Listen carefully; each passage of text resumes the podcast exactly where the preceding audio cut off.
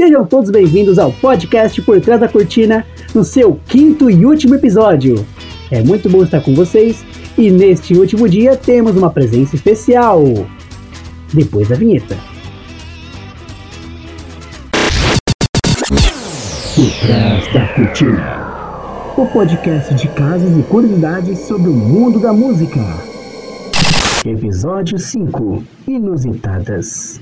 No programa de hoje, vamos contar histórias bem peculiares de alguns artistas da música brasileira. E para conversar comigo sobre essas notáveis experiências, recebo aqui no estúdio nada mais, nada menos do que Lula Esbriça! Seja bem-vindo, Lula! Opa! Tudo bem, Brendo? Prazer estar aqui com você, meu irmão. É um prazer, meu brother. Bom, Lula, então vamos para ação. Começamos pelo excêntrico Tiago York. Conte para nós o que nós temos aqui de curiosidades sobre o mesmo. Pois é, Tiago York e as caretas. Quando o assunto é careta, Brendo, o cantor parece não ter filtro. Além de avisar para os fãs quando toma banho, ele compara o próprio cabelo ao pelo de um cachorro. E não poupa os seguidores de suas caras e bocas. Curte uma careta, sim menino. Sexy sem ser vulgar. E sem ser sexy também, legendou ele em uma de suas imagens. Aí eu te pergunto, o que, que você acha disso, Lula? Eu acho ele bem excêntrico, como você bem denominou, Brendo. Cara engraçado, além de contar todos os detalhes, né? Ele deve ser aqueles caras que fica com, falando tudo que faz, né, na internet. Ah, eu vou tomar banho, agora eu vou escovar o dente, agora eu vou tomar café. Típico narcisista. É. Elis Regina ou Elis? Pois é, menino, já imaginou? Elis Regina e Elis é um nome unissex?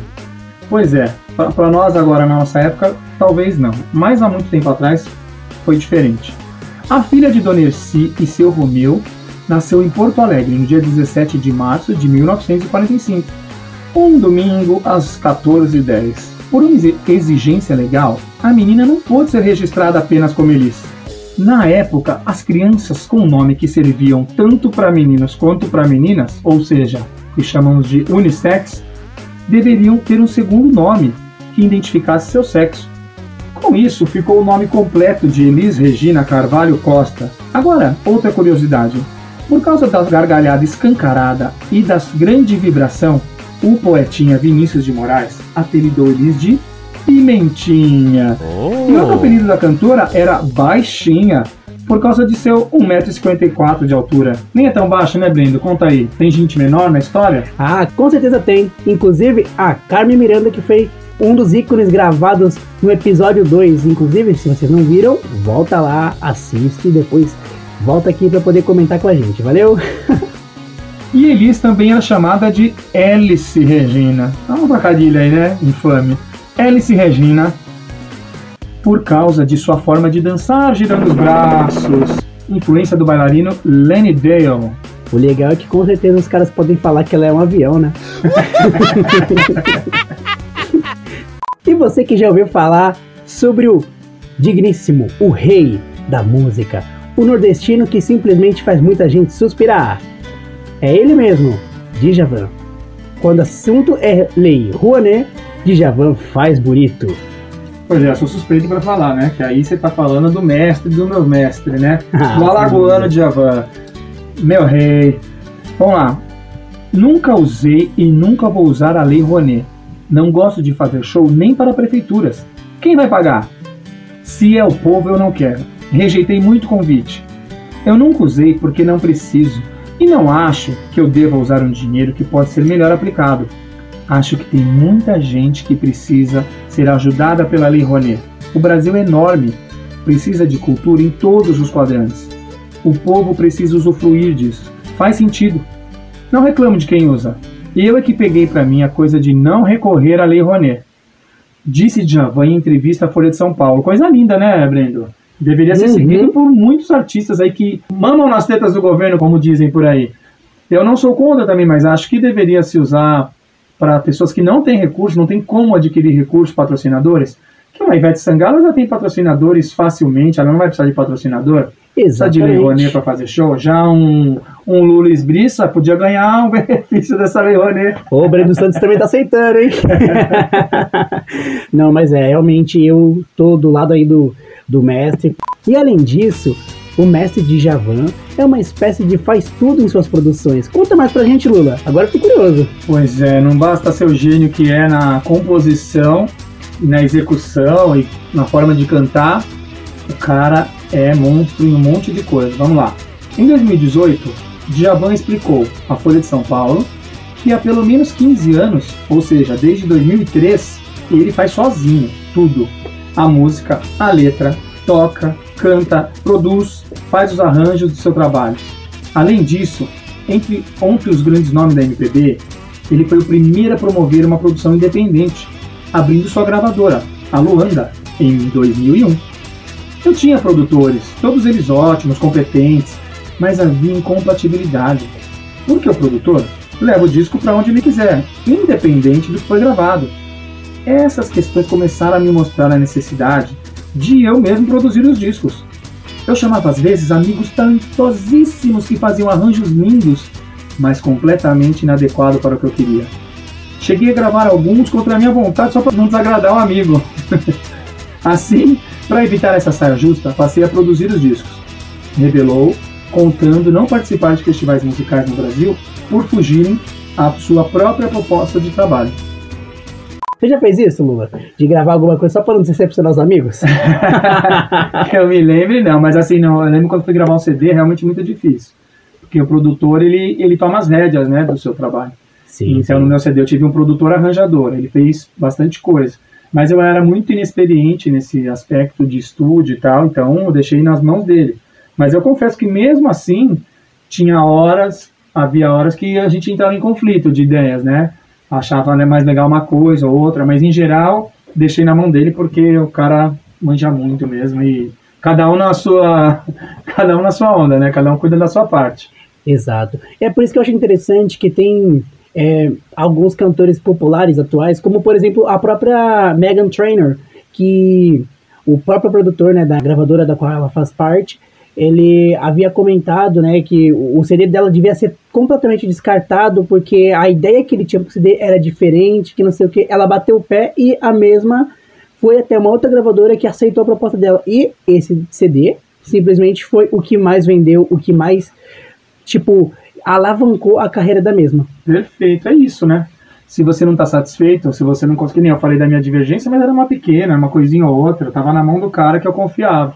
E o Djavan, ele tem gabarito para poder pegar as rédeas do seu próprio trabalho, foi o que ele fez e é o sucesso que ele é e é o mestre. É isso aí.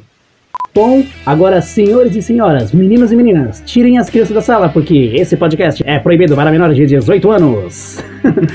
Bom, agora o tema é um pouco mais sensual. Vamos lá. Quem poderia imaginar que as partes avantajadas de uma cantora, Fafá de Belém, apelidariam um modelo de carro. Pois foi exatamente isso que aconteceu. Conta mais pra gente, Lula. Tô curioso. Pois é, Breno. em 1979, a Volkswagen lançou um modelo de Fusca. Devido à sua enorme popularidade e à sua longa história no país, o Fusca teve diferentes denominações.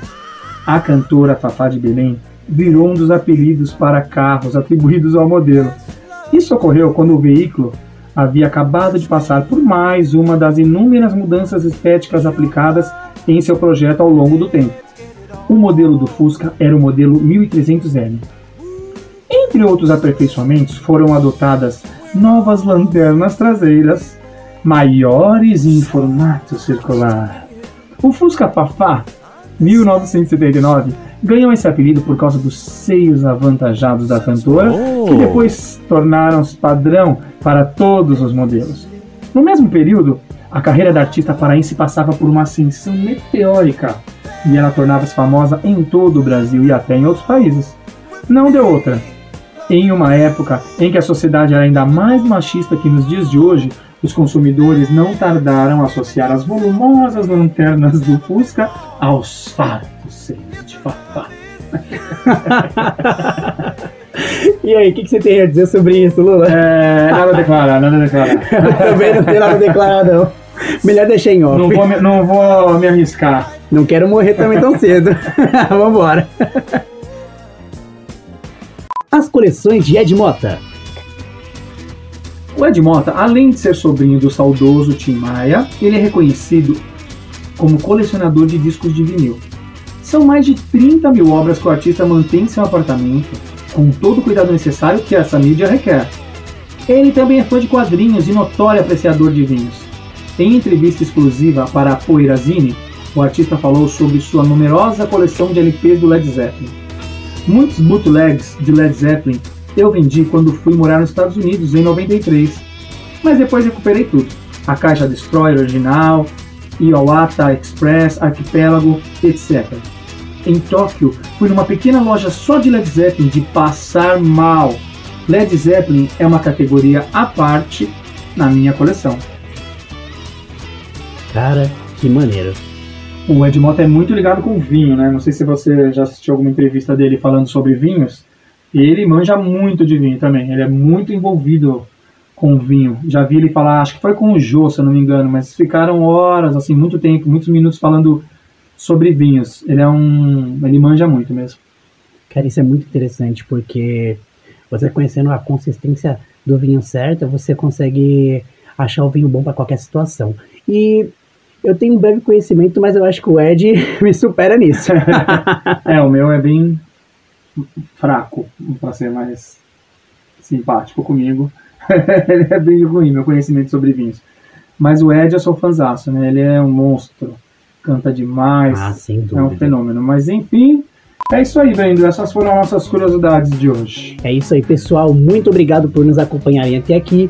Lula, muito obrigado por estar aqui presente, né? Nos auxiliando no nosso, no nosso último podcast. E é isso aí, pessoal. Espero que vocês tenham gostado, né? Um grande abraço para todos e quem sabe não nos vemos numa próxima. Valeu. Valeu.